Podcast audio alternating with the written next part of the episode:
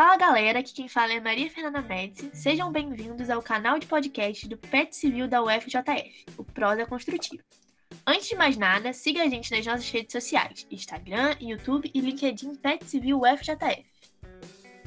Olá pessoal, eu sou a Rafaela e hoje iremos conversar sobre os intercâmbios através da UFJF, um assunto muito interessante e que muitos alunos possuem dúvidas sobre.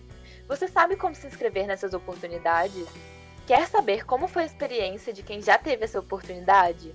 Fiquem ligados que o nosso episódio já vai começar.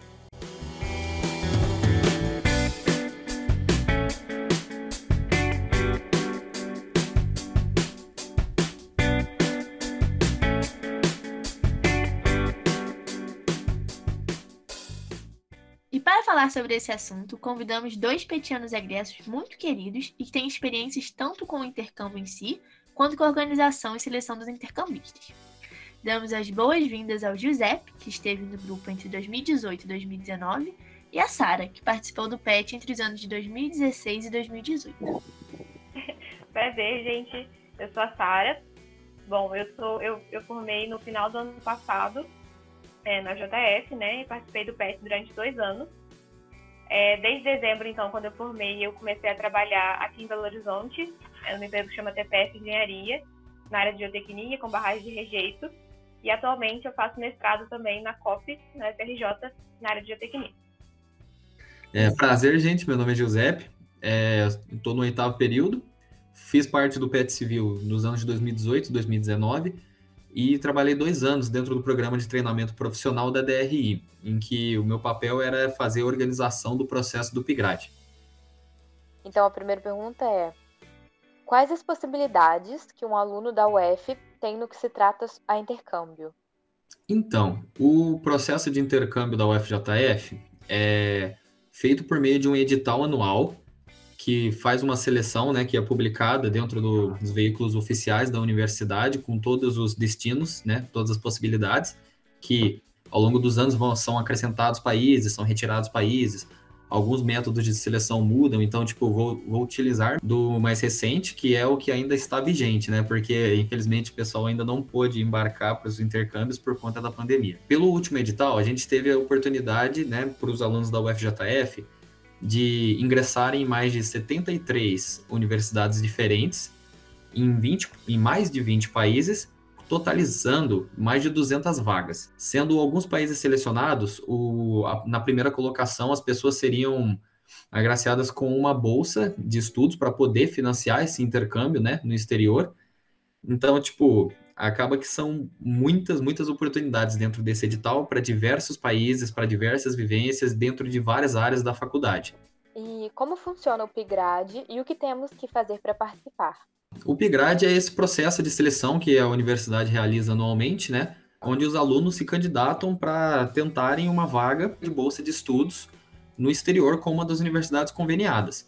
Ele é publicado anualmente. Antigamente ele era por volta de setembro, assim, né? Com o edital sendo até finalizado até o fim do ano, para depois todos os trâmites do intercâmbio serem feitos para o aluno viajar no meio do outro ano e ele vai mudando de ano a ano, mas, tipo, historicamente, baseando-se nesse edital, ele faz uma seleção baseada nas suas atividades extracurriculares ao longo do curso, nas suas notas e no seu envolvimento dentro do processo de internacionalização da UFJF.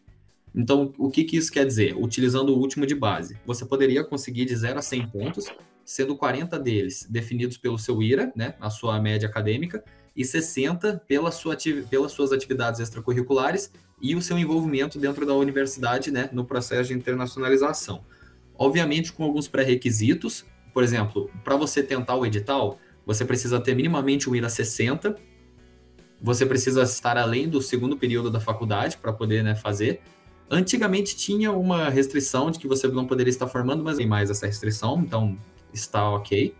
A única coisa que é obrigatória é você fazer um semestre obrigatoriamente na UFJF voltando desse seu período de intercâmbio.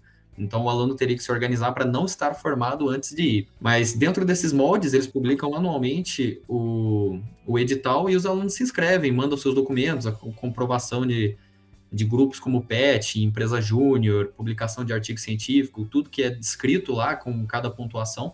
E eles escolhem um local de preferência onde eles querem ir e tentam uma vaga lá com os outros alunos. E quais as estratégias que devemos tomar para conseguir uma boa pontuação? É, da minha vivência lá dentro, né, o que você consegue observar, muitos alunos tentam, o que muitos alunos que passam se engajam e etc. É, primeiramente, você, obviamente, né, ter um foco bacana na faculdade, porque o IRA é uma parte essencial. Atualmente, o IRA ele é calculado dentro do processo seletivo em relação ao do seu curso, para ele poder ser justo para todos os cursos, né? E você também buscar o extracurricular.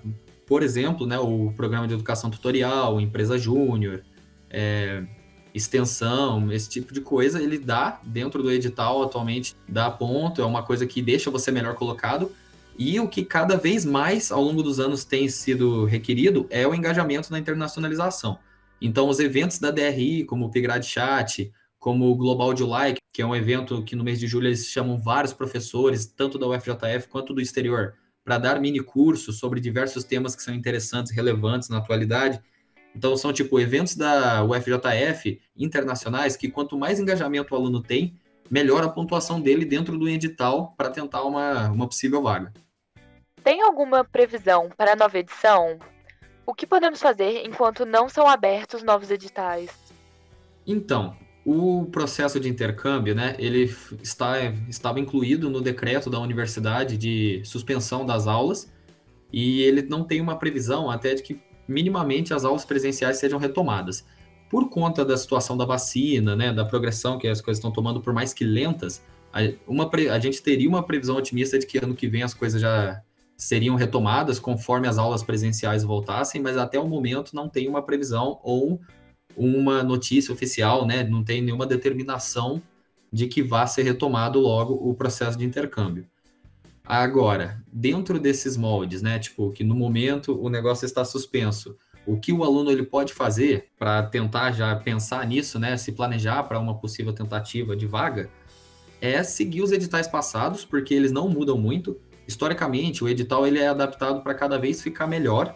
Então, o dentro dos moldes atuais não muda muito. É muito válido você utilizar eles de referência e já ir buscando dentro do ensino EAD.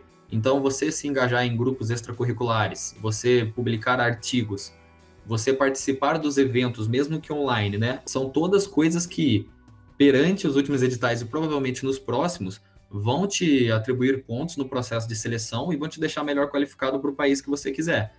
Uma coisa muito importante também é a pessoa já correr atrás é, da língua, né? Vamos dizer, muitos países eles têm a restrição da língua para você poder se candidatar. Então, ah, se eu quero ir para a França, vou dar um exemplo para vocês que tem uma universidade que tem um curso de engenharia civil, né, que é em Paris, que é de Sergi Pontoise. Você precisa de um tal nível de francês para poder se candidatar à vaga. Então, se você já olhou o edital, teve interesse em algum local, já corre atrás de aprender a língua, porque você precisa de uma certificação oficial, no inglês o TOEFL ou Cambridge, ou outras provas, né, o DELI para espanhol.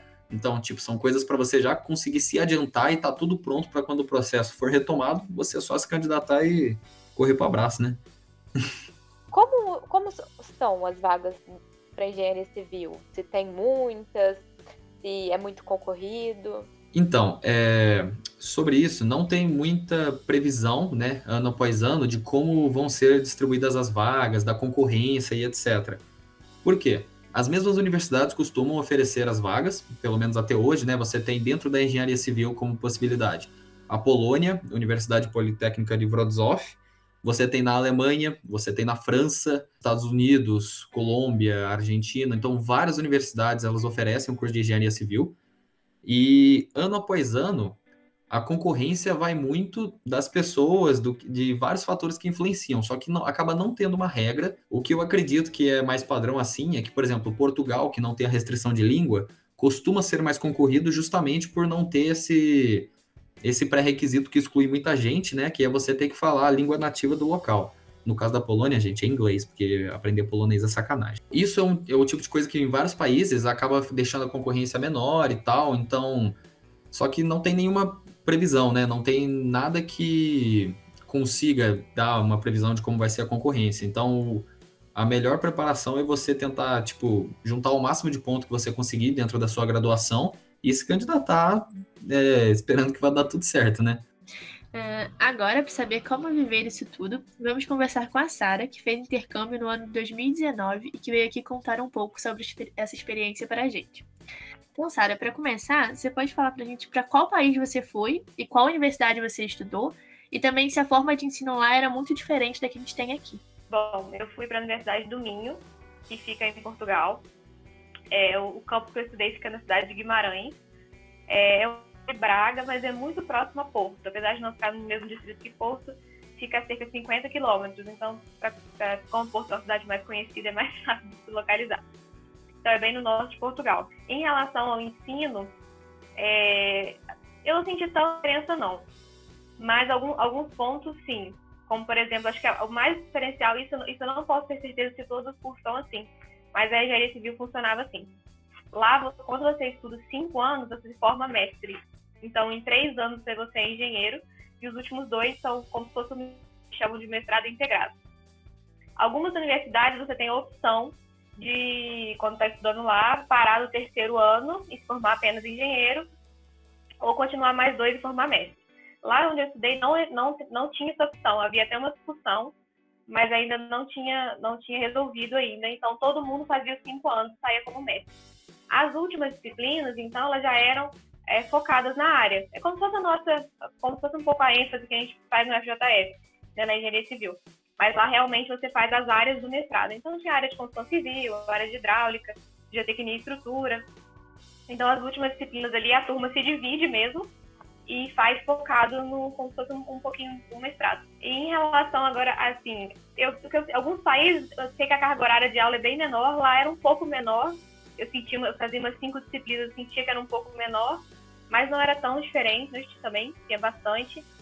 É, acho que em relação a, a, prova, assim, não tinha muita diferença. A única coisa é que todas as matérias que eu fazia, eu havia, tinha trabalho, 100%. Além de prova, tinha trabalho. Aqui a gente tem também, mas eu acho que lá eu sentia que era mais. E além disso, também lá eles têm data para prova. Então, assim, durante uma. São duas provas, uma no meio do semestre e uma no fim. Então, no meio do semestre as aulas não param, mas no fim param as aulas acaba tudo e depois só tem prova. São uma, duas semanas ali só de prova. Acho que essas eram as principais diferenças assim, que eu senti. Como foi o período que você se preparou aqui para ir? O que, que, teve que fazer e quanto tempo isso levou? Bom, a, a preparação começou porque eu bem antes, porque eu tentei, na verdade, dois editais. Eu tentei primeiro para ir em 2018 e depois para ir em 2019. E, e, o que acontece é uma variação mesmo dessas vagas, não, não dá para prever, como o José falou. Por exemplo, comigo aconteceu de eu não ter passado em 2018, eu tentei para Porto. Aí, quando eu tentei em 2019, abri a Universidade do Minho. Eu resolvi tentar, achando que seria talvez ali mais fácil, e na verdade, com a minha nota, eu passava primeiro para Porto e eu passei em segundo para mim. Então, assim, realmente isso varia muito. Então, você tem que fazer a sua pontuação sem pensar muito nisso e, e realmente na universidade que você, que você ali, que você gosta, se identifica. É, em relação à preparação, como eu já tinha feito o edital anterior, eu percebi algumas coisas que eu poderia melhorar, como, por exemplo, a questão da DRI, se envolver mais nos programas que a DRI proporciona, como o Globo de Like, é uma ótima oportunidade para ganhar pontos. Além daquilo que você já faz na universidade, você pode também aumentar, né? Como ele disse, publicação de artigos, a participação de um grupo ou uma empresa júnior. Então, foi em relação a isso. E depois disso, acho pelo que eu me lembro, acho que o edital no fim do ano. E a resposta saiu ali bem no início do ano. Então, para você ir no meio do ano, né? Então, vamos dizer assim, saiu lá em janeiro para eu ir em, em agosto, setembro, que é quando começa os semestres nas outras universidades. Então, a partir de daí eu já comecei a me preparar. O primeiro passo que é você lança sua candidatura para a universidade, né? Que na verdade o PIGRAD te aceita, mas a universidade também tem que te aceitar. Então tem mais essa fase. Então você se inscreve para lá. Eu não é muito bem, mas era assim, coisa simples, você se inscrevia, se explicava por que queria ir para lá, para eles te aceitarem. E eles te enviam uma carta de aceite. Aí com essa carta, você começa a se preparar na questão de visto, essas coisas. A minha questão dessa foi o caos, mas assim, talvez eu não seja a melhor pessoa.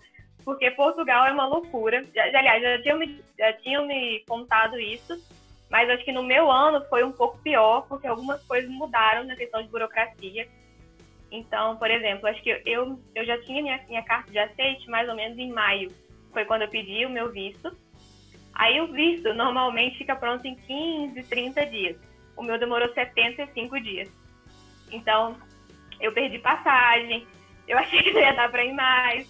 Então, assim, é um período horrível, porque você fica muito ansioso, né, com medo de não ir mais. Mas, enfim, é, foi um problema mesmo. O, na verdade, o consulado começou a terceirizar a, a, o processo de visto. Aí era uma empresa nova. E também é, é um período que estava cheio de gente querendo para Portugal, de brasileiros para Portugal, muita demanda. Então, assim, o que eu posso indicar também é não comprar passagem, porque realmente eu tive um prejuízo, porque eu perdi mesmo, e tive que comprar uma muito perto, e foi que, que é o valor muito mais alto, né? Mas, mas é isso, assim, e então você começa a se preparar ali alguns meses antes com essa questão burocrática de visto, plano de saúde, lugar para ficar e tudo.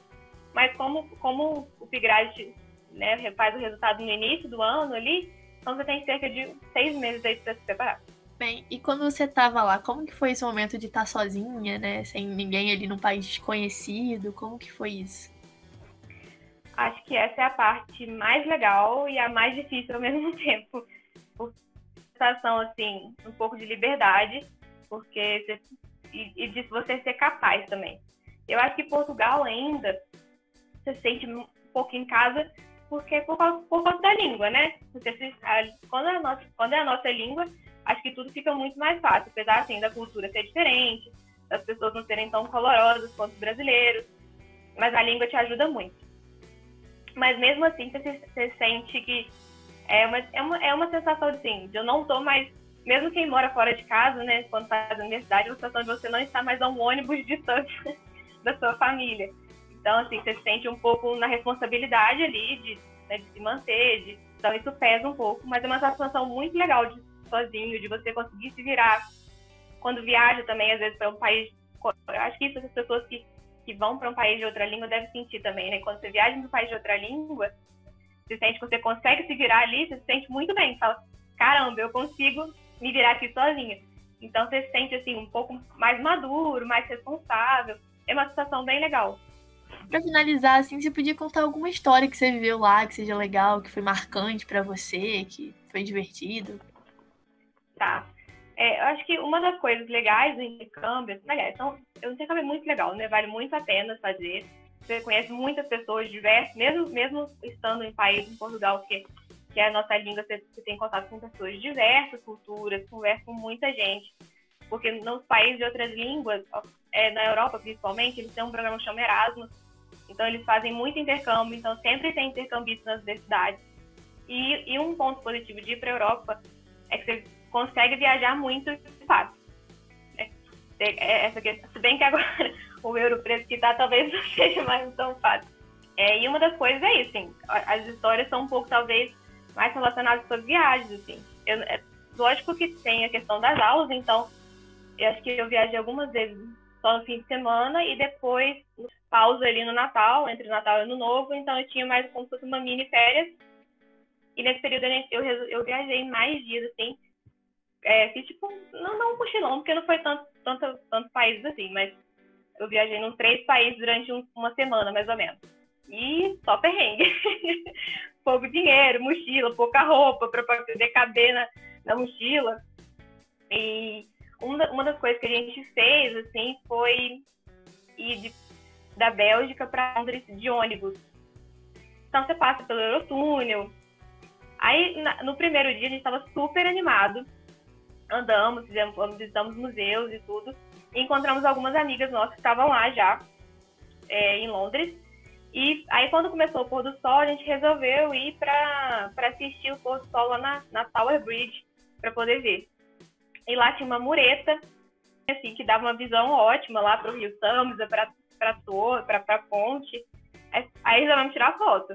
Aí sentei na mureta, beleza, todo mundo gostou da ideia, começou, vamos próximo. Aí começa todo mundo sentando. Aí uma, uma das nossas amigas teve a ideia de sentar e virar os pezinhos pro rio. Ficar um pouco pendurada. Gente, vocês têm noção.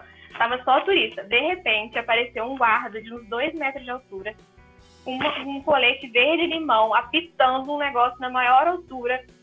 Na hora que eu olhei, falei, pronto, todo mundo deportado agora. Já era. Perdi meu, perdi meu intercâmbio, que eu não fiz minhas provas não botei minhas notas, não botei nada.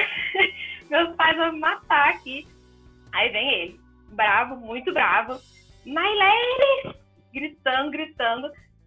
Aí deu o maior esporro, mas ele falou: se você cair, bye bye forever. Aí, aí a gente tava tão nervoso que a gente nem achou engraçado, mas assim, quem fala, né? Bye bye forever. Então, quando você faz um intercâmbio, no meu caso, que eu estava no nono período e fui para lá, então eu comecei como se fosse uma caloura de novo. Você começa a ir para um lugar que você não conhece, não sabe onde fica o banheiro, então é tudo muito novo. E além disso, você conhece outras culturas, outras pessoas. E, e tem a oportunidade ainda de, de poder viajar, conhecer lugares, conhecer a cultura local e também, às vezes, algum, algum país vizinho. Então é tudo muito interessante. Muito obrigada, pessoal. É, eu tenho certeza que vocês ajudaram a levar informação para todo mundo do curso, né? Então, se vocês quiserem deixar um recado final. Ah, eu acho que, como, tipo, como recado final, só reforçar, né, que o processo de intercâmbio da UFJF é muito bacana, o processo nosso de internacionalização, ele dá muitas oportunidades aos estudantes, então, tipo, é uma coisa que vocês, ao longo da graduação, tem, é, vão ter muitas oportunidades para agarrar, vale muito a pena investir, porque é uma experiência única e tá mais acessível do que nunca, sabe? Então, tipo, vale muito a pena correr atrás, se informar nos veículos oficiais e buscar, né, tentar realizar esse sonho aí. É isso aí. Não deixe de tentar o edital, vocês vão conseguir. É, se preparem, leiam o edital antes, se preparem e vamos sem medo. Então é isso, pessoal. Espero que tenham gostado e obrigado por nos acompanhar até aqui. Para não perder nenhuma novidade, não se esqueça de nos seguir nas redes sociais. Até a próxima!